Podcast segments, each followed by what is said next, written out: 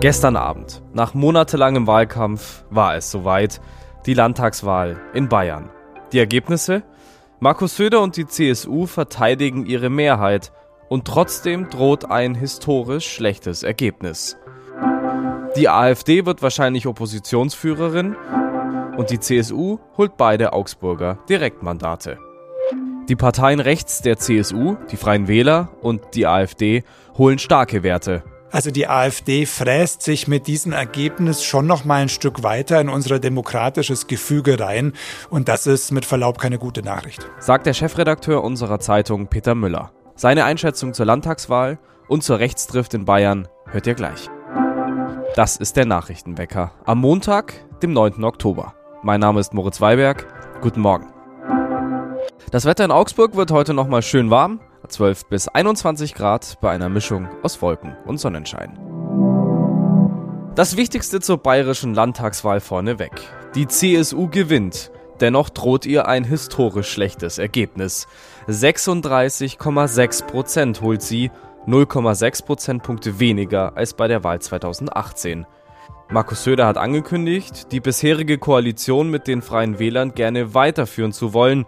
Die Freien Wähler landen bei 15,6 Prozent, gewinnen damit im Vergleich zur letzten Landtagswahl 2018 hinzu.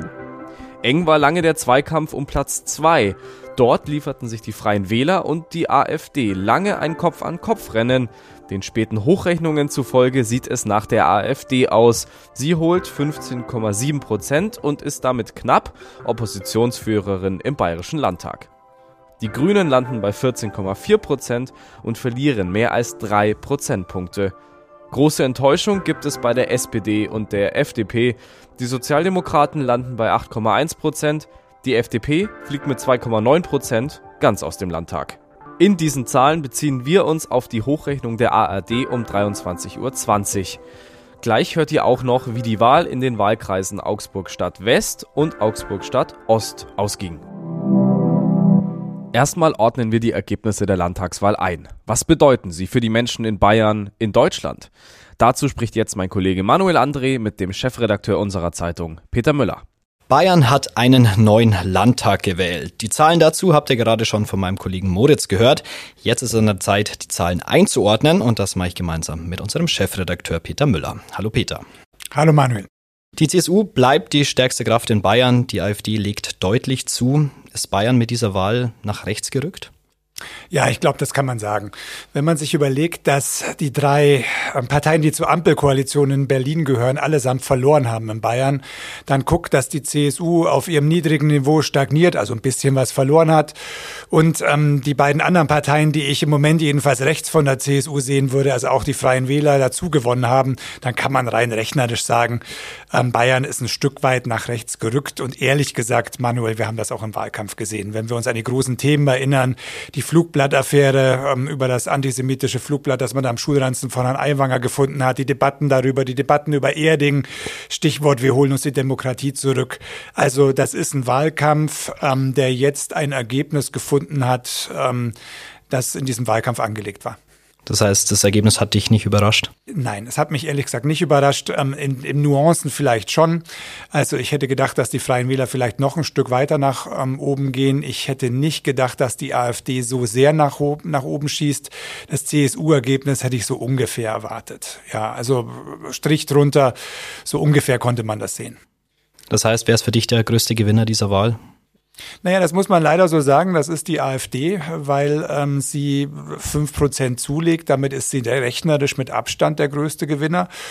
Und ähm, sie ist nach jetzigem Stand, wir zeichnen das ja hier so um 10 Uhr auf, ähm, abends, nach jetzigem Stand ist sie die größte Oppositionspartei dann im Bayerischen Landtag. Das hat natürlich Folgen, die unsere Landtagskorrespondenten genauer erklären könnten, aber das hat Folgen für Ausschuss, Ausschussvorsitzende, für Redezeit, wer antwortet auf den Ministerpräsidenten. Also die AfD fräst sich mit diesem Ergebnis schon noch mal ein Stück weiter in unser demokratisches Gefüge rein. Und das ist mit Verlaub keine gute Nachricht. Von den Gewinnern vielleicht zu den Verlierern. Die Ampelparteien, wurden die bei dieser Wahl abgestraft? Ja, die wurden abgestraft in Bayern ähm, deutlich, die FDP gar nicht drin, die Grünen ein bisschen verloren, halten sich aber ganz wacker, die, die SPD, das ist ja schon traurig, das war ja auch mal in Bayern eine stolze Partei. Und sie wurden auch abgestraft in Hessen, das ist ja der Ort, wo die andere wichtige Landtagswahl heute stattgefunden hat, also in der Summe war das ähm, ein schwarzer Tag für die Ampel. Was bedeutet diese Wahl jetzt für Bayern? Die bedeutet für Bayern erstmal nach außen gesehen ein Weiter so mit dieser Regierung. Und so verkauft das ja auch Söder zum Beispiel. Ähm, er sagt also, es ist ein Zeichen der Stabilität. Es ist eine Bestätigung der sogenannten bürgerlichen Regierung. Und ich glaube, da hat er zunächst mal auch recht. Ähm, da wird es jetzt irgendwann Koalitionsverhandlungen bald geben, auch mit den, natürlich mit den Freien Wählern. Und das wird in eine Regierung münden. Ich glaube nur, dass es hinter den Kulissen dieser Verhandlungen schon, aber dann auch der Regierung ganz schön zu brodeln anfangen wird. Also das Verhältnis äh, zwischen Söder und Aiwanger ist schlecht. Ich glaube, das Tischtuch zerschnitten, das kann man sagen. Die CSU sind auf Rache wegen der Flugblattaffäre. Der hat, der hat unzweifelhaft der CSU auch geschadet. Und äh, man konnte im Wahlkampf nicht so richtig was sagen gegen den potenziellen künftigen Koalitionspartner. Das ist heute vorbei. Und wir merken ja schon, dass sich die ersten ähm, CSU-Granten zu Wort melden. Also ich glaube, ja, Stabilität, was die Regierungsbildung angeht. Aber wie stabil das dann alles in dieser Regierung sein wird, das wird man noch sehen müssen. Die Freien Wähler haben ja auch zugelegt. Äh, bedeutet das, die haben jetzt größere Ansprüche als bei der Landtagswahl vor fünf Jahren? Na, ich glaube schon, dass die mit breit geschwellter Brust da auftreten werden. Und die haben ja schon im Vorfeld gesagt, dass man sich das ein oder andere Ministerium mehr wünschen würde. Ich glaube nur, dass man von der CSU-Seite sehr wenig geneigt ist, aufgrund dessen, was ich gerade beschrieben habe, dieser inneren Wut auf die Wünsche der freien Wähler da einzugehen. Also Söder hat ja, nachdem er entschieden hatte, den Aiwanger, Herrn Aiwanger im Amt zu belassen, Demut eingefordert. Diese Demut hat Herr Aiwanger im, im Wahlkampf nicht gezeigt und ich fürchte, er wird sie auch bei den Verhandlungen nicht zeigen.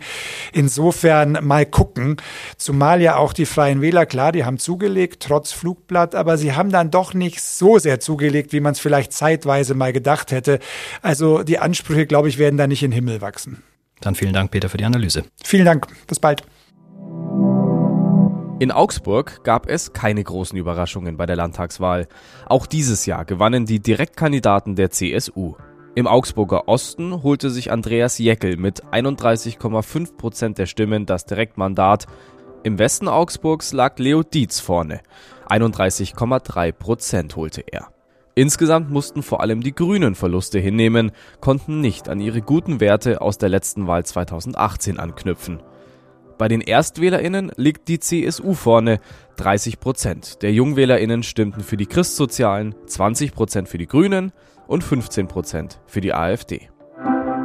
Nicht nur in Bayern wurde gestern gewählt, auch im Nachbarland Hessen.